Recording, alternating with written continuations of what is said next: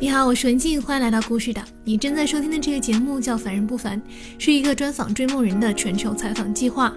在这里，你将会遇见一群有趣又勇敢的人们，从他们的生命故事背后探寻到人生成千上百种不一样的活法。通过他们的故事，你会有幸遇见一个很特别的问题：只有一次的人生，能有哪些别的可能？完整版的图文和更多故事岛的资讯，可以通过微信搜索“施文静的故事岛”登录查看。这期的“凡人不凡”就两个字，重磅，也创下了“凡人不凡”自创立以来的之最——采访时间之最，采访手稿之最。创作的呈现，我个人也认为是迈入了下一个更加深入的阶段。这个故事送给全天下在异乡打拼的人，尤其是在异国打拼和奋斗的人。故事是以九零年代出国打工为背景，尚未成年的他是如何抵达异国，开始了打工的人生，如何从不想活到活下去，从好好活再到活出彩。一个人的人生需要经历多少磨难，才能够遇见光亮？一个人的人生能够创造出多少种无限的可能？如何去运自己的命，从而重新创造新的命运？你都会在他真实的生命故事中得到属于你的答案。其实内心隐隐约知道自己有可能回不来。到达西班牙的日子并不好过，大家都清楚。就想读书，反正觉得哇，书本里的知识太有意思了，我想知道还有一些什么，还有一些什么。因为是第一次被一个人用这样的方式看见。因为我发现自己想死呀，那我又同时发现自己不想死啊，那总得做个决定嘛，要么想死，要么不死嘛。我不知道如何去应对这一切，所以死是一个比较简单的解决方法。命是定的，运不是，是我来说了算的。如何来运我已经有的命，是我此生的一个大作业。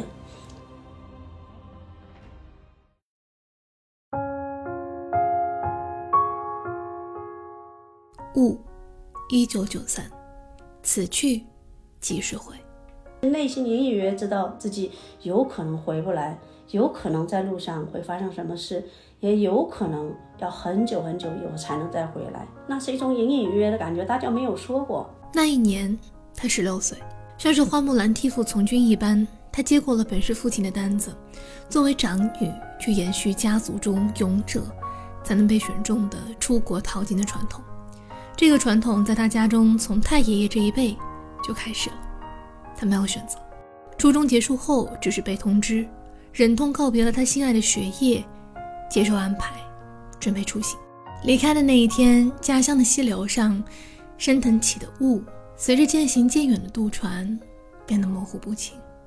雾吞噬的不仅仅是村庄，还有他在岸边送别的家人们，一个又一个。直到全部消失在了视野之中，这一别，没人能知道是否还要归程，也没有人能预知前路是坦途还是艰险。雾，一九九四，天之涯，地之角。等我的是什么样？其实也不知道是不是更好，但至少在没出国之前，我们都知道，到达西班牙的日子并不好过。大家都清楚，直线一万多公里的路，他走了一年多。抵达时，一手交人，一手交钱。等坐进车里彻底安全的时候，他也欠下了一万多美金的债。家人看来接他的那辆车很破，开起来车身都在抖动。外面下着瓢泼大雨，车里升腾起了雾气，要一边擦拭才能一边继续开车。这次的雾，遮住的是过往一年的辗转。仿佛一段往事，终于结束了。离开家乡，终于抵达了欧亚大陆的另外一端，等待他的又将是什么？他其实并不知道，只不过并没有回头路，他要向前走。他叫夏薇薇，他抵达欧洲的经历，是那个年代很多温州人的缩影。仅以此故事，向那个年代。来到欧洲打工和奋斗的人们致敬，无论是出于何种选择。草碧色，水波绿，从小在峡谷溪流的包围下长大，夏薇薇童年的颜色是由绿色填满的。印象中的自己在漫山遍野里撒开脚丫子跑着，不知天高地厚，也不知道什么叫害怕。竹子是很好的玩伴儿，又能爬又能玩，饿了还能野炊做竹筒饭。在三四十口人的大家庭中长大，微微是带头的孩子。直到有一次上屋檐房梁，一个年纪尚小的堂弟也跟随他爬了上去，不慎跌落，摔成了骨折。他才明白，原来自己的身上是有责任。回忆往昔，他还记得家中两侧的院子种着蔬菜，后院还有个鱼塘。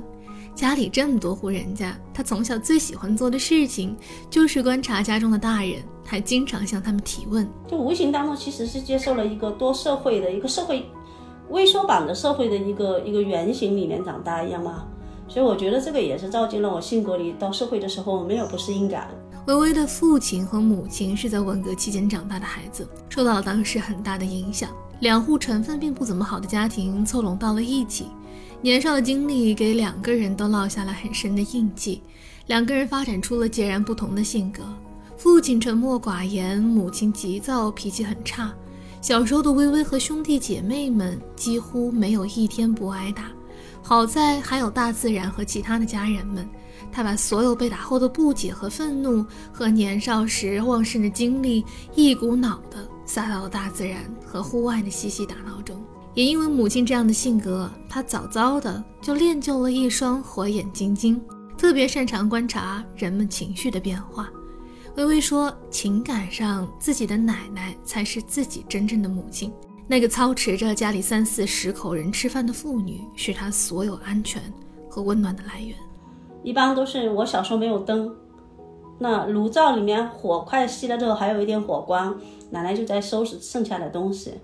那我一般都会在那里陪着她，等她的那个过程是很漫长的，但也很温馨的嘛。很快到了上学的年纪。”开始识字后，微微爱上了上学和看书，因为她感觉看到所处世界之外的另外一个世界。但凡去到人家家里做客或者串门，都会跑去阁楼上瞅瞅，把别人闲置的书借过来读。只不过当时家中的观念还是女生只要会念字、会写信，这学业的任务就算完成了。微微几乎是拿着初中的录取通知书求着瞒着，才得到继续念书的机会。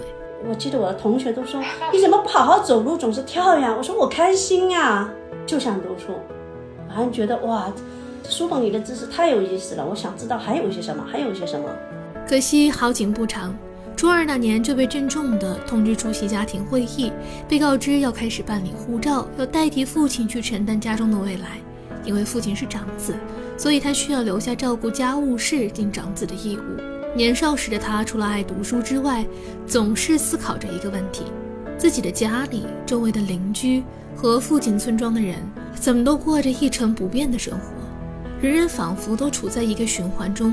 他虽然不知道未来如何发展，但是他可不想这样步入浮沉。虽然不能继续读书的事实让他很悲伤，不过至少有个机会可以离开这样的循环，也未尝不是一个选择。更何况，在每家每户甄选代表的时候，被选中本身也代表着一种荣耀。就这样，还未成年的微微带着些许兴奋和期待，开启了他向西的旅程。断肠人在天涯，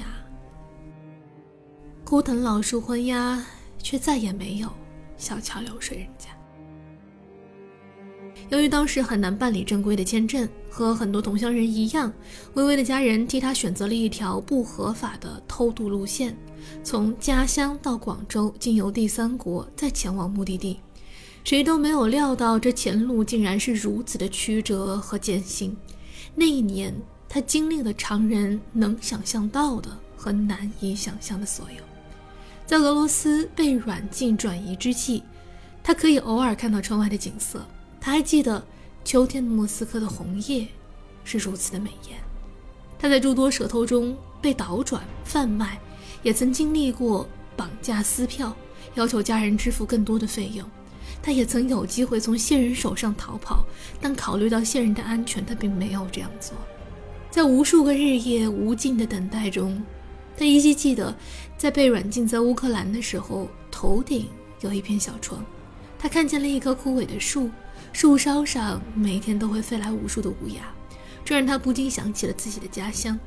他发着呆，逐渐关闭了自己所有的感官。在经历了所有的不堪之后，微微不甘心只是一死了之。既然没有后路可退，那就只能往前闯。年少时练就的观察人的本事，这是起了关键的作用。在机缘巧合之际，他投奔了另外一个更有能力的联络人。虽然只是从一个深渊迈向另外一个深渊，但是生命中有时必须要下注，才能有赌赢的机会。不接受赌局，就只有被安排的命运。这一次，他赌对了。终于突破了乌克兰的国境，扭转了往回走的命运。他和一群和他一样的人来到了捷克，他终于离目的地越来越近了。尽管每次前进都需要面对无数的未知，只差那么一点点。在捷克，他们一行人的任务艰巨，要穿过层层关卡，翻过一座山后抵达德国。而每一道关卡只有限定的时间才能冲过，那种情形下是真的。需要用生命去奔跑。由于长时间的恐惧无法入睡，再加上艰苦的饮食和生存条件，微微其实没有剩下多少的力气去闯过这么多的关卡，更不要提翻过一座山了。扔掉了所有的行李，穿着单薄的他，要怎么才能完成这不可能的任务呢？微微在往前跑的过程中，其实有好几次是真的跑不动了。黑暗中有个男人拉了他一把。顿时，他觉得自己脚都离地了。如今回想，若是没有他，他极有可能被哨兵发现。如果被发现的话，要么被遣返，面临牢狱之灾；要么被扫射，当场命归西天。同行的人中，有人不愿意丢弃自己的行李，跑的时候被发现了。他们趴下的时候听见了枪声，他们根本不敢回头。在捷克和德国边境那座山上的夜晚，他们一行人像老鼠一样匍匐地前进。他其实早已记不清当时的画面，只剩下了零散的几个场景：草丛、寒冷、黑夜。他们瑟瑟发抖，抱作一团，每个人的牙齿都在打架。所幸的是，他顺利抵达了德国，继而又坐了一整天的车。终于历经千辛万苦，抵达了那个曾经让他兴奋不已，但却早已麻木的目的地——马德里。抵达时的微微已经不是出发时的那个自己了，等待他的还有一笔一万美金的欠债。坐进家人破旧的车里，窗外的雨让车内有了如同出发时的雾，模糊了他的视线，也模糊了他的时空。只是这一次，他的背后依旧没有回头路，也不知前路如何。他能做的只是负重继续前行。天之涯，地之角，活下去。微微刚抵达西班牙的时候，情况是十分糟糕的。他一句当地话都不会说，他的身份是黑户，还要躲避警察。这样的身份还是次等公民，找工作的工资会被压得很低。他的第一份工作是在一个华人的餐馆洗杯子和做咖啡。工作之余，他每周都会去到马德里的西班牙广场，那里是所有华人抵达后默认的信息交流中心，大家各自交换着信息。在那里，他得知了，如果语言好一些，能够做到递菜点菜的服务员，工资就会稍微高一点。于是，他开始在工作之余，抱着复读机和别人用下的磁带，自学西班牙语，磨耳朵。可是，面对着一个月不到两百欧元的工资，要等到什么时候才能够还完一万多美金的债务呢？他只有苦学语言，不停地换工作来获取更高的薪水。渐渐的，尽管还只是一位服务员，但是微微的工作能力慢慢的凸显了出来。他这棵干枯的植物，仿佛第一次获得了阳光和雨露，终于可以稍微挺直一点自己的小腰杆了。在微微所工作的餐厅中，由于他出色的服务，他拿到的小费数额已经很高了。有不少客人为了赞许他用心的服务，都会专门把小费亲自给到他，并且看着他的眼睛对他说谢谢。然后我记得印象当中，有好多客人都会说：“哇，你好漂亮啊，好漂亮！”这句话还是记得听得很清楚的嘛。然后我就会害羞，我就会说：“我不漂亮，我不漂亮。”然后继客人会继续说，真的好漂亮啊。那我就会说，哦，那我不够高，我不够高，我就会跟他们说。然后客，我记得有几个客人就哈哈哈笑了。然后有一客人非常真诚的拉着我的手，看着我的眼睛对我说，他说：“你听我说，西班牙的香水很贵，我不知道你中国什么东西最贵，我们西班牙最贵的是香水。”他说。最好的香水都是装在那个小小的瓶子里面，而且只给一点点的，都是最贵的。你是那支最好的香水。哦，当时我听了真的好震惊。现在其实想起来也会感动，因为是第一次被一个人用这样的方式看见，并且这么明确的看着你的眼睛告诉你，哇哦，我觉得对我的生命是很大影响的。就这样一次又一次真诚的鼓励，给微微的生命。注入了久违的力量，好好活。善于观察的微微很快发现，给别人打工，控制权永远是在别人的手上，而且还要还债的话，真的不知道要等到猴年马月才能还清。他发现，凡是有掌控权的人，都是自己做生意的。于是他萌生了创业的想法。但是一个人要怎么创业呢？得找个搭伙的，还得有合法的居留身份。最终，微微通过家里的亲戚介绍，和一个年纪相仿、有合法身份的小伙办理了假结婚，拿到了合法的身份居留。只是没想到，这本是一锤子的买卖，延伸出了后面的缘分。他不仅成为了微微的合伙人，相处一段时间后，成为了她的男朋友和日后的先生。两个语言都还算不错，又有着闯劲的年轻人，就这样一拍即合，开始了创业。当时，两人盘下了一个清洗台布的工坊。一年多的时间，两个人齐心协力，台布工坊的生意红红火火。不仅如此，整个工坊还成为了刚落地的同乡人的避难所。微微和她当时的男朋友还一起帮助大家做翻译，解决从行政到生活上大大小小的问题。这段时间对于微微来说，像是珍珠一般的记忆。这是她在经历噩梦之后，第一次真切地感受到自己还是能够做些什么，让生活变得好起来的。确实，生活因为他超乎常人的付出和努力，开始有了色彩。你热爱那个东西的时候，你就会用心。那时候对我来说，拥有一份这样的生意是多么好的一件事啊！我可以养活我家里人，我可以有无限的机会，可能会存多一点钱，让我的弟弟妹妹可以出国，让我爸爸妈妈可以过得更好。那简直就是上帝的恩赐啊，铁饭碗呀！那我肯定是要用我的生命去伺候他。两个很用心的年轻人，不仅仅只是埋头接活洗台布，每天还会开会做复盘。渐渐的，他们发现开餐馆很赚钱，也通过观察发现了成功餐馆背后的秘诀。他们越来越觉得开餐厅是一个加速创业的好生意。当时，两个人都觉得传统的中餐厅的形象过于陈旧，凡是提及中餐厅，当地人的印象就是厚重积灰的绒布、暗红色的灯笼。肮脏的厨房等等，的确辗转了这么多餐馆打工的两个人心知肚明，当时的中餐馆后厨有多脏，也难怪当地人会有这样的印象。于是两个人一拍即合，决定转手台布工坊，去开一家不一样的中餐馆。说来也巧，当时有一家经营不善的中餐馆正在寻求低价转手，在分析了地段、潜在客户人群和退路后。两人力排众议，接下了这个口碑很差的中餐馆。两个人除去吃喝，省吃俭用的情况下，我们只要打八年的工就可以把所有的债都还完。万一全亏了的话，那我们两个决定还是干，觉得亏的可能不大，有可能我们就赢了。微微口中的赢，并没有这么容易。即使地段好，用户人群优质，但是要让这家餐馆翻盘，把口碑从差做到好。靠的是极致的用心。当时两个人开创了中餐馆的先河。首先，颜色上摒弃了大红大绿，采用了更偏西式的黑色装框做主打。内部的设计采用了米白色和竹子做搭配。餐厅的布局采用透明大玻璃的设计，一改之前的昏暗。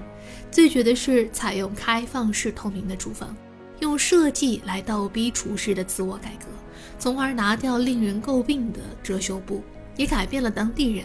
对于中餐馆的固有观念，就这样，微微开始了他的餐馆创业之旅。回忆当年，他说他抱着来者都是客的心态去款待每一位踏入饭店的客人。他还记得很清楚，走进他餐厅最早的客人是两个十三四岁的当地的孩子。他猜想可能是父母给了他们一些零用钱，让他们自己去使用。如今这两个孩子已经长大成人，微微也成为了他们人生的见证者。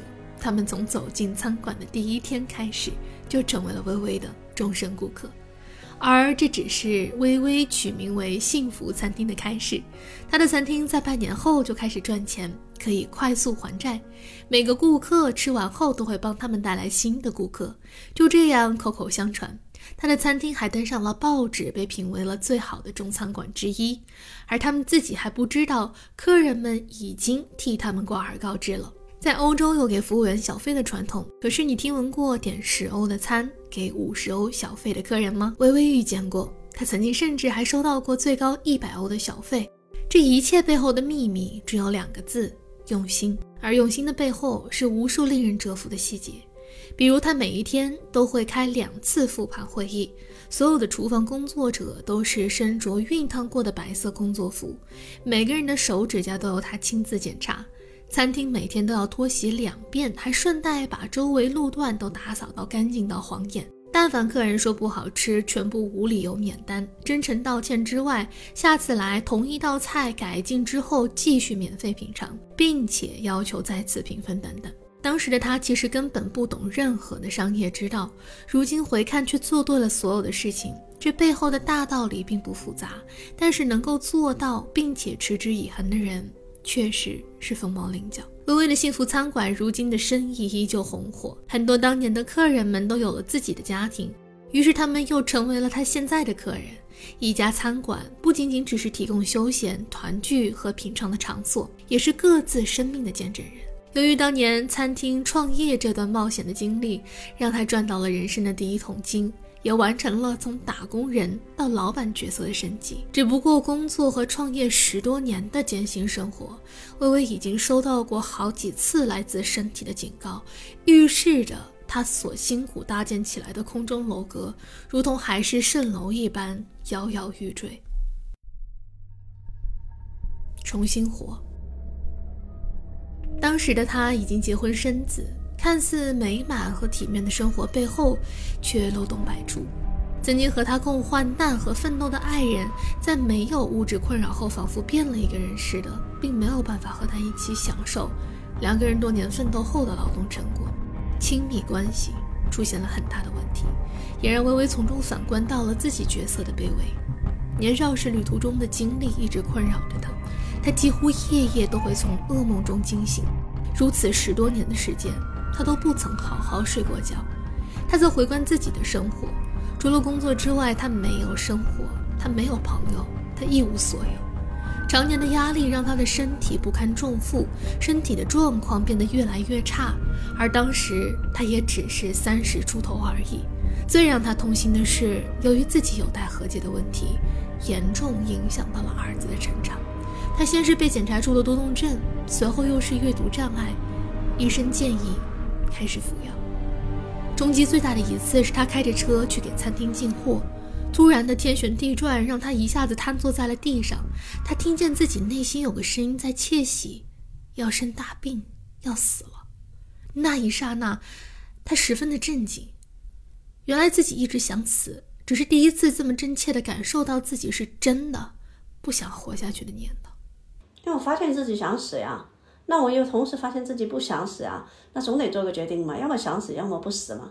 我不知道如何去应对这一切，所以死是一个比较简单的解决方法。那我觉得不死比死好呀。你看我有两个孩子，我多么爱他们呀，然后我也不希望他们没成了一个孤儿呀。你随时真想死还是可以死的呀，那个路又没堵上，对吧？所以那何不试试好好活着呢？这是当时自己做的决定。于是，微微开始写遗愿清单，写了足足两张 A4 纸，密密麻麻。只不过在定睛一看，他的清单任务让人心疼。每天三顿饭和孩子们一起吃，每个周末陪伴孩子们和他们一起发呆，每天蓬头垢面，睡到自然醒，没有噩梦，床上有人递早餐，好好的谈一场恋爱，在家自由的放屁和打嗝。是的，原来连在家里自由放屁和打嗝的权利都没有，一直小心翼翼的生活。从小到大，他的生命里从来都没有自己的位置。他是长女，要担负起家中的责任。家中这么多孩子，他是表率，他不能随心所欲。还未成年就要远赴千里，经历鬼门关，打工养家，没日没夜的工作还债赚钱等等。猛地抬头，发现自己所在的高地摇摇欲坠，眼看着就要轰然坍塌之际，他选择亲手拆除。拆除的过程并非易事。从婚姻关系开始，他要拆除掉原生家庭关于婚姻的价值观。他做这个决定的时候，几乎是众叛亲离。他也不着急，从一开始被当作笑话到温柔的坚持，整整两年，他终于等来了对方真诚和和平的分手。如今依旧是家人和孩子们的父亲，他也开始从自己的原生家庭开始和自己的过往和解。他开始放缓工作的速度，开始主动交朋友，开始去到当地人家中去看他们是怎么生活的，看家中的女性是如何被对待的，看他们家人的互动等等。他甚至开始了大量学习各类自救的方法，比如瑜伽、中医、静坐、心理学，开始内观和自己做深度的链接。为了拯救在学校被老师不断投诉患上了多动症和阅读障碍的儿子，他用极度的耐心和专注，用身体的语言去陪伴他。在自我和解的过程中，他的儿子也渐渐的在他爱的光芒下开始有所缓解。从一开始眼神完全不能停留，到能停留一秒到两秒；从无法表达自己的情感变得十分的焦虑，到找到合适的身体语言去表达。在他用爱一点点的灌注下，他儿子逐渐可以组织语言，说出完整的句子，情绪也开始变得稳定。他用全心全意的爱和陪伴，儿子的外壳开始开裂，他得以向他洒入一缕缕温暖的光。就在这样的陪伴下，他开始由内向外打破外壳，选择和光融为一体，直到成为光的本身。如今，他的儿子正值青春期。和他的关系依旧亲密无间。这个青春期的少年有能力爱自己，处理自己的情绪，又有能力爱他人，和微微如同朋友一样无话不谈，活出彩。微微花了整整十多年的时间进行自我的修复，他把原来自己世界里空心的砖都拆了。虽然拆完后发现自己是站在一片废墟之中，只不过再无多余的牵绊。更伟大的是，这十年中，他不仅修复了自己和周身的所有关系，完成了几乎所有的遗愿清单，他还顺道捞起了很多人。有些人是他的员工，有些人是他的家人，有些是朋友，有些是他餐馆的客人。他们都因为微微的帮助而彻底改变了人生的状态。命是定的，运不是，是我来说了算的。如何来运我已经有的命，是我此生的一个大作业。我就一辆破牛车，没关系，我能把这辆牛车使用到如何极致的状态，这是我的任务。我可以组装它，我可以改装它。渐渐的，他开始寻求自我拯救背后实际操作的理论依据，开始学习注入 NLP 的心理学课程，开始正儿八经的找心理咨询的督导。做了好些年的免费咨询和接了无数的转介绍之后，他的个案口碑只增不减。他终于考虑把家中的衣帽间改造成为咨询室，如今已经是微微成为心理咨询师的第七个年头。这七个年头里，他接待的来访者很多。最后，他选择专注的服务当地的华人人群，因为这群人很难找到情绪和心理问题的出口。他曾成功的引导过一位胃癌初期的来访者赢回了健康，帮助几位严重抑郁的患者告别自残，重新过上了自爱的生活；引导过一位多年服药、曾经住院的精神分裂患者回到自己的生意正常工作，帮助过很多亲子关系破裂、很多年不沟通的家人重新建立有爱的关系；引导多位妈妈让辍学整年或者数月的孩子重新上学。多位遭受严重家庭暴力的妇女离开暴力，重新独立生活等等，在微微眼中，他们并没有生病，只是被卡住了。每当情绪的风暴来袭，他们会不知所措地回到那条熟悉又重复的老路。而他的角色是像锚一样的稳定住他们的情绪，帮助他们重新开启一条新的道路，从而彻底的解决那些反复出现的问题。可以说，微微赋予了他们第二次生命的可能。他坚信，当修复启动，每个人的内在都有一把解开他们自己人生的钥匙。随着孩子们渐渐长大独立，微微和自己与他人和世界的关系都越理越顺之际，他发现自己仿佛又站在了一片空地之上，但这次不再是废墟的遗留，而是他梳理干净过后一个全新的平台。他过着他百分之百理想的人生，但却又面对着一份选择过多的积极的迷茫。所有的方向都可能是他的方向，所有的未知又都蕴藏着无限的可能。他要如何迈步？回望这一生，微微发现他时刻在朝着既定的目标奔跑：出国打工、挣钱还债、两次创业、自我救赎等等。他一直朝着某个目标跑着，跑完了又接着有下一个。很多时候是因为后面没有路了，他必须往前走。而如今的他已经没有了后顾之忧，他很想体验一下无为的状态。人生是不是一定要做一些什么才会得到？那得到之后呢？如果不去赋予意义，又会出现哪些可能呢？如果说我们的体验不断是探索未知的领域，我们能放下自己对过往身份的那种成功的认同吗？这是一个点。第二，就像做生命投资一样，你。能放下原来你已经投资好的那些大盘生意吗？重启啊，又是从零撑起啊！如果你不放下，你真的尊重了自己内心真实的意愿了吗？好像不是，对吗？那我们如果选择对我们自己，呃，最有益的这个情况来说，那相对意有益又在哪里呢？也是根据我们的意义来的呀。如果服务更多的人，我就我就更有意义，我的存在更有意义，因为我之前做的努力更有意义。那我还是。在这里，对吗？还掉到同一个坑里去。那我现在来到了一个阶段，是我不梦想，我能成什么？很显然，随着个案的积累，人生的体验和自我链接的更加深入，微微又进入了人生的另外一个维度，可以说是另一个篇章的重新开启。一个人的生命到底可以活多少次？在有限的人生中，如何去做无限的拓展？你想要过已知的人生，还是未知的人生？你更希望自己的人生是一部连续剧，还是反转剧？是微微的故事给大家留下的宝贵思考。我们终究是要去向那个一致的终点——死亡。选择如何去体验这趟生命的旅程，难道不应该是我们所做的最重要的事情吗？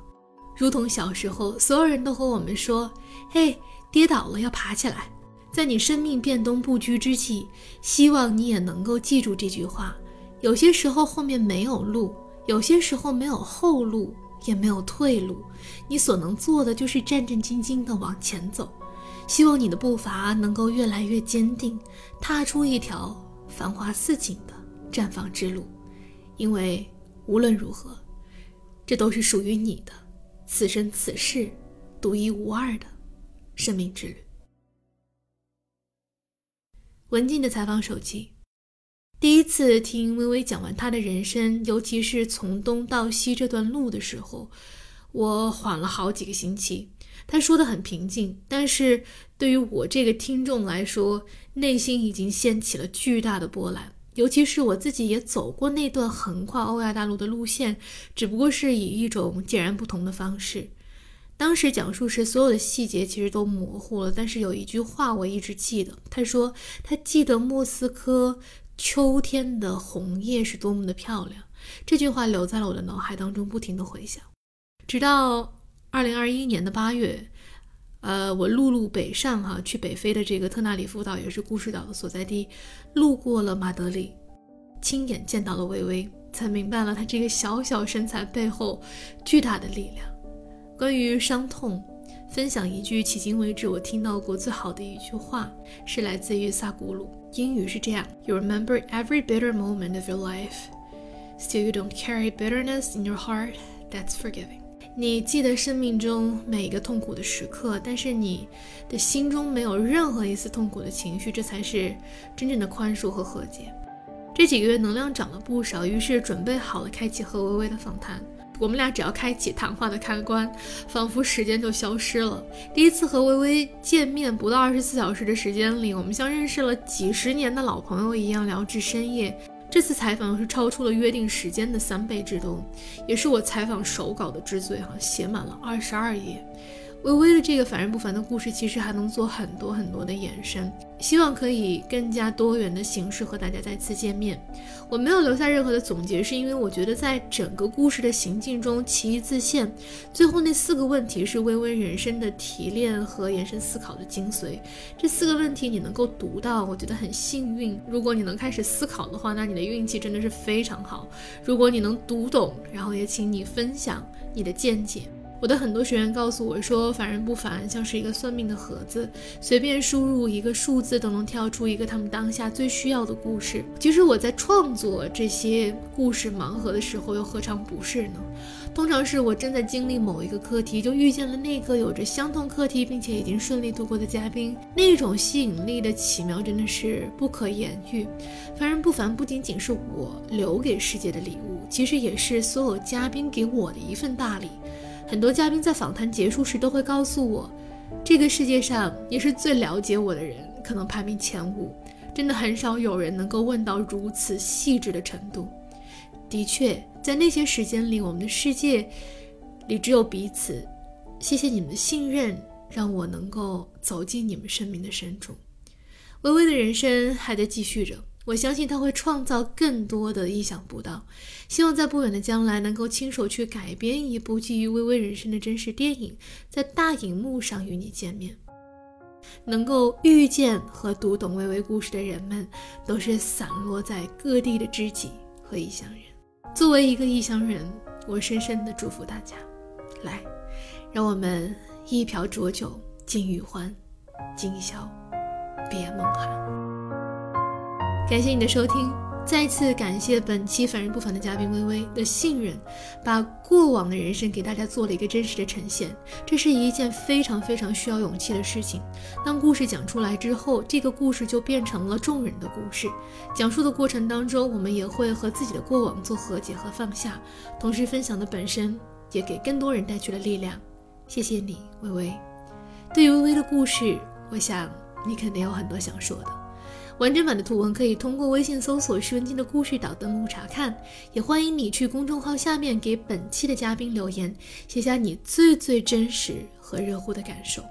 如果你对故事、旅行、人生和向内探索的话题感兴趣，欢迎在文末扫码添加我的微信，由我邀请你入驻故事岛的访民群，了解更多嘉宾和创作幕后的故事。也欢迎你向我推荐你身边有趣勇敢的人们，让更多人看见生命不一样的可能性。任何的建议和想法都可以通过添加文末的微信联系到我。最后的最后，我们也需要你的帮助。如果这个故事给你带去了些许的共鸣和参考，请你转发给自己的朋友和家人，让故事的生命继续延续，去唤醒更多的生命，看到不一样的可能。谢谢你的接力，文静在巴黎向大家问好，我们下期节目再会。